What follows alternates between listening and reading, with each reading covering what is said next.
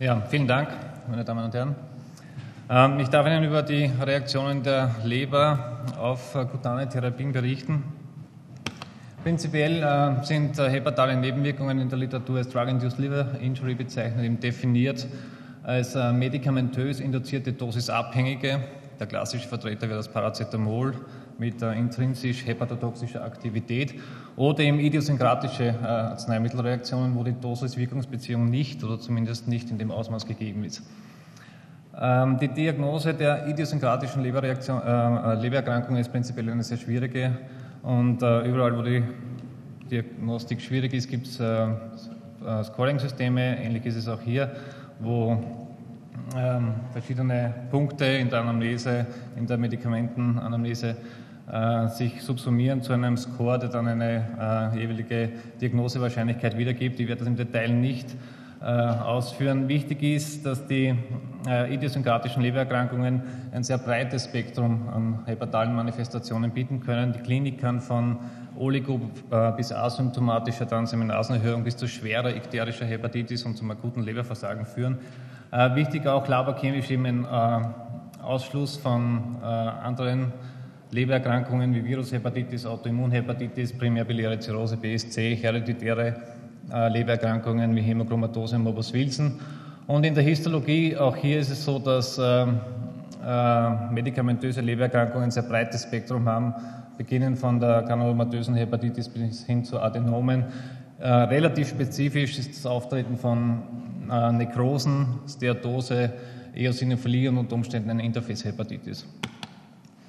Grundsätzlich ist es so, dass man äh, gewissen Medikamenten ein äh, gewisses Muster, sogenannte Drug Signature, zuordnen kann. Es gibt zum einen das hepatozelluläre Muster oder das hepatitische Bild, äh, eben definiert durch eine Erhöhung der ALT über das Zweifache des oberen Normwerts oder ALT-ALP-Ratio äh, größer gleich 5.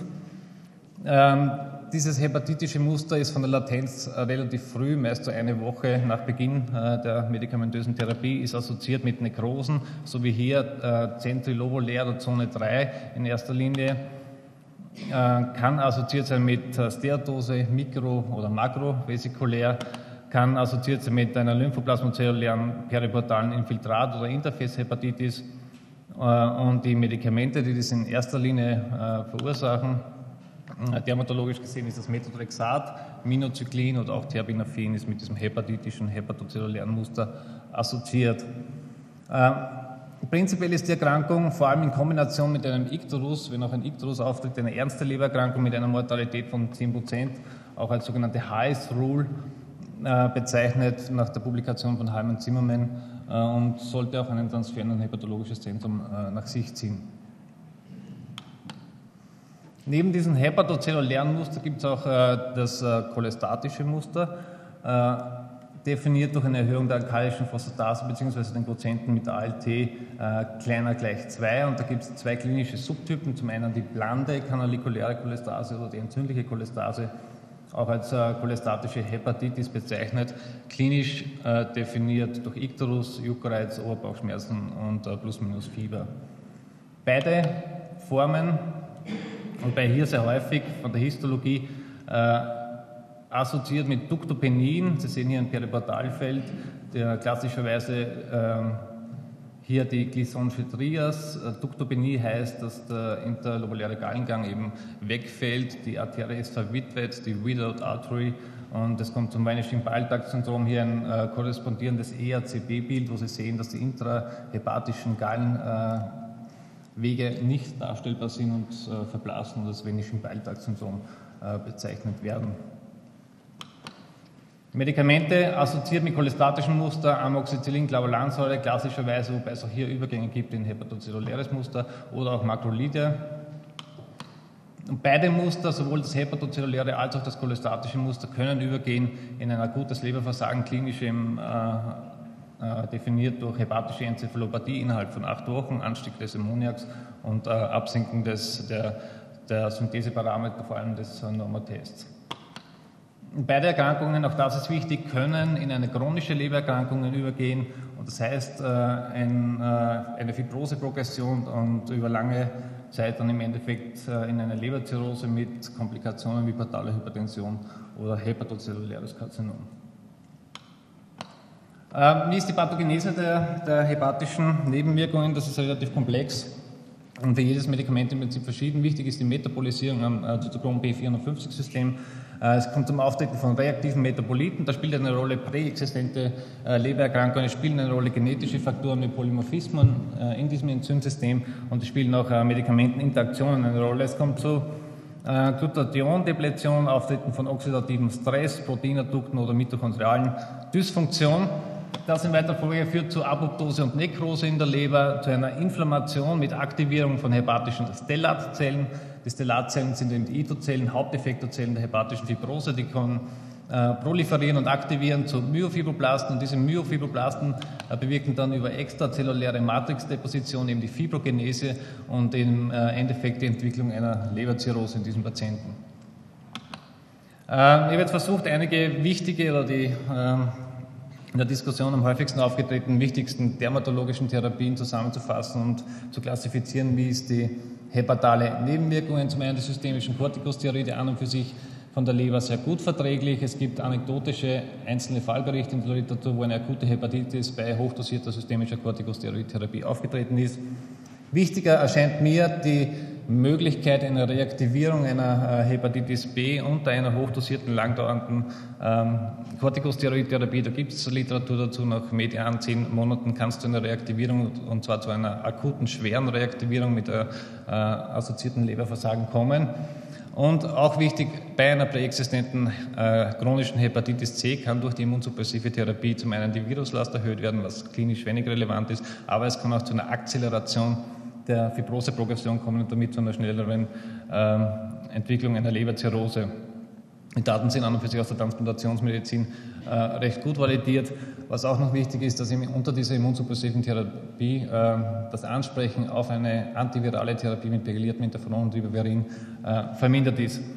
Zweites äh, Medikament, ähm, dermatologisches Medikament, das sehr häufig mit äh, hepatischer Toxizität einhergeht, ist das Methotrexat.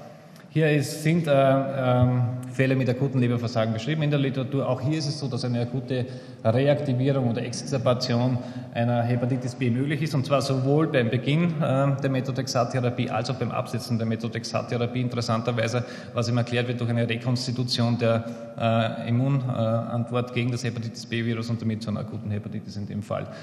Auch sehr wichtig beim Methotrexat, es kann unter Umständen auch unabhängig von der äh, hepatitischen Aktivität zu einer Fibroseprogression kommen und auch zu einer Zirrhoseentwicklung, eventuell äh, assoziiert mit der Kumulativdosis. Äh, und Risikofaktoren für diese Hepatotoxizität, das sind relativ gut definiert, ist eben ganz wichtig der Alkohol. Das heißt, Patienten unter Methotrexat sollten wirklich motiviert äh, werden, keinen Alkohol zu trinken, soweit das möglich ist. Präexistente Leberkranken spielen eine Rolle, Komedikation, äh, Proteinbindungskonkurrenz, äh, vor allem äh, Cyclosporin, zum Beispiel Azathioprin, die, äh, das Vorhandensein eines Diabetes mellitus, es ist so, Methotrexat wird vorwiegend renal eliminiert, das heißt, bei Patienten mit einer chronischen Niereninsuffizienz sollte eine Dosusadaptation von Methotrexat durchgeführt werden. Und es gibt vereinzelte Arbeiten zu ähm, einem genetisch erhöhten Risiko bei Patienten mit einem Methylen-Tetrahydrofolat-Reduktase äh, SMP, also Single-Nukleotid-Polymorphismen. Ähm, wie schaut das in der Praxis aus? Und da gibt es eine rezente, glaube ich, ganz interessante Arbeit aus äh, Großbritannien, die beleuchtet die das Umgehen von Methotrexat in der klinischen Praxis unter Dermatologen. Ähm, ganz interessant ist zum einen das Bewusstsein, dass Methotrexat äh, hepatotoxisch wird, ist, äh, oder dürfte sehr hoch sein. Immerhin 100 Prozent der ähm, Dermatologen haben die Möglichkeit einer Hepatotoxizität vor Beginn der Therapie mit dem Patienten diskutiert und 99 Prozent äh, haben auch die Vermeidung von Alkohol unter Therapie empfohlen. Dementsprechend wurden auch vor Therapie Leberfunktionstests durchgeführt und auch Nierenfunktionstests in 197 Prozent der Fälle. Etwas weniger äh, häufig wurde eine Hepatitis-Serologie durchgeführt, äh, nämlich in 15 Prozent der Fälle, was aus meiner Sicht äh, relativ wenig ist, weil prinzipiell aufgrund der Literatur eben zu einer Reaktivierung kommen soll und eine Hepatitis-Serologie vor Beginn der Methotrexat-Therapie aus meiner Sicht äh, empfehlenswert und auch wünschenswert ist. Auch interessant und äh, hier gibt es anscheinend relativ wenig Konsens, äh, ist, sind die Kriterien für die Durchführung der Leberbiopsie als invasiven Marker der Leberfibrose. Also Sie sehen hier äh, äh, zwischen 6%, die eine routinemäßige Baseline-Leberbiopsie machen und äh, der äh, Leberbiopsie nach Kumulativdosis oder nach einer fixen Dauer der Therapie bis zu niemals eine Biopsie ist im Prinzip alles möglich und wird alles durchgeführt. Für den Hepatologen etwas äh, schmerzhaft ist, dass nur 2% äh, der Dermatologen und Hepatologen in dieser äh, Sache konsultieren. Also da ist sicher noch äh, äh, etwas Raum für Verbesserung in, dieser, in der Zusammenarbeit zwischen, Zusammenarbeit zwischen Hepatologen und, und Dermatologen. Auch in dieser Arbeit sind äh, äh, Todesfälle in Verbindung mit Methotrexat äh, berichtet worden. Hepatale Todesfälle in 13 von 49 äh, Fällen, wobei sieben Fälle auf ein akutes Leberversagen zurückzuführen äh, waren. Fünf von diesen sieben Fällen in, in Zusammenhang mit Alkohol. Zwei Patienten sind klassifiziert als hepatorenales Syndrom und immerhin vier Patienten sind in dieser Arbeit berichtet worden, sind verstorben infolge der Leberbiopsie.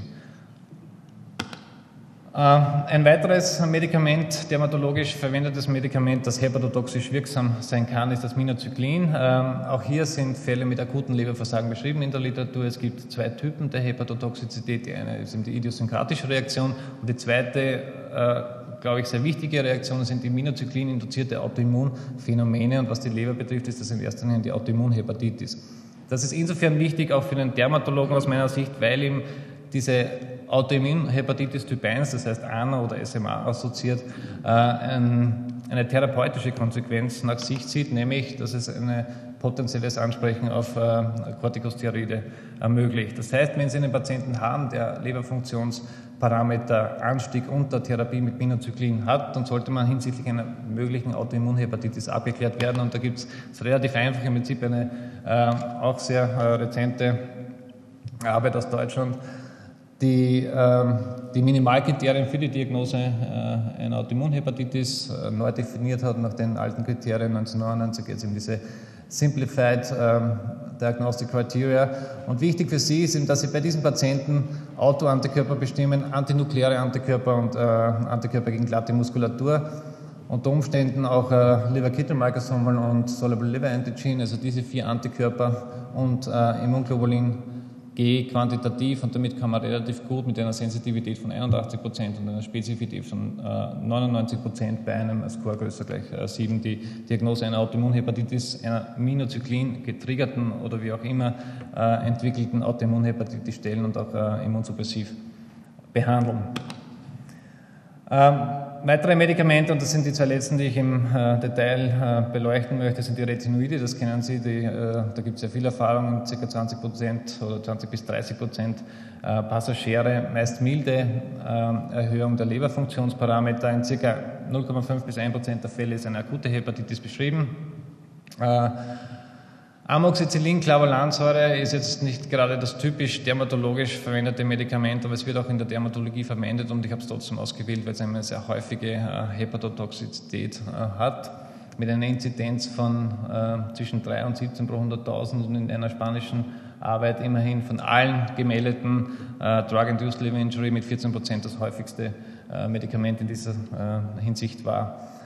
Prinzipiell hat Amoxicillin-Clavulansäure in erster Linie ein cholestatisches Muster. Es gibt auch eine äh, Mischform und in, in ca. 6 bis 30 Fällen kann auch ein hepatozelluläres Muster auftreten. Das ist vom Alter abhängig. Je älter die Patienten, desto häufiger cholestatische Formen und je länger die Therapie, desto häufiger cholestatische Formen.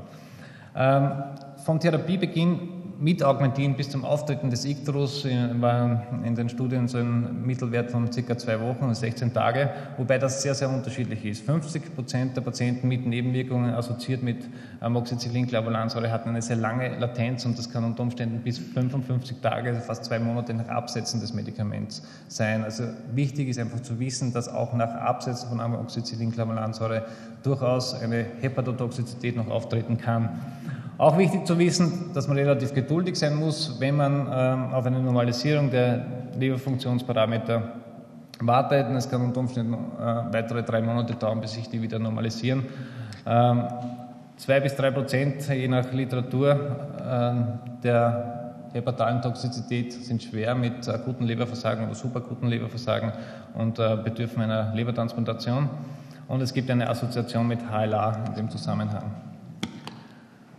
So, zusammenfassend noch einmal äh, als Empfehlung äh, für, für die Therapie mit potenziell hepatotoxischen Medikamenten. Vor Therapie sollte äh, unbedingt hinsichtlich einer präexistenten Lebererkrankung abgeklärt werden. Aus meiner Sicht auch äh, vor allem bei immunsuppressiven Medikamenten auch die Durchführung einer Hepatitis-Serologie notwendig, weil im HBS-Antigen-Carrier durchaus normale Leberfunktionsparameter haben können und dadurch eben beim Screening unter den, äh, unter den Tisch fallen äh, würden. Wichtig auch die Familienanamnese, das heißt, ist eine genetische Prädisposition vorhanden. Also wenn ein Familienmitglied auf das Medikament schon einmal mit äh, schwerer Hepatotoxizität reagiert hat, dann würde ich nicht unbedingt das gleiche Medikament noch einmal auswählen. Co-Medikation spielt eine Rolle, Interaktion natürlich Alkohol als äh, äh, additiver Faktor. Treten erhöhte Leberfunktionsparameter unter Therapie auf, ist es wichtig, Ausschluss von interkurrenten Lebererkrankungen durchzuführen. Wichtig auch die einzelne Signature des Medikaments zu erkennen, eben die Latenzzeit bzw. auch das Muster. Passt das zu dem Medikament? Kann das die Ursache sein? Eine Autoimmunität ausschließen, bei den Medikamenten, wo das bekannt ist, eben weil es eine therapeutische Konsequenz hat. Und die therapeutischen Optionen, das ist zum einen mal natürlich das Absetzen des Medikaments.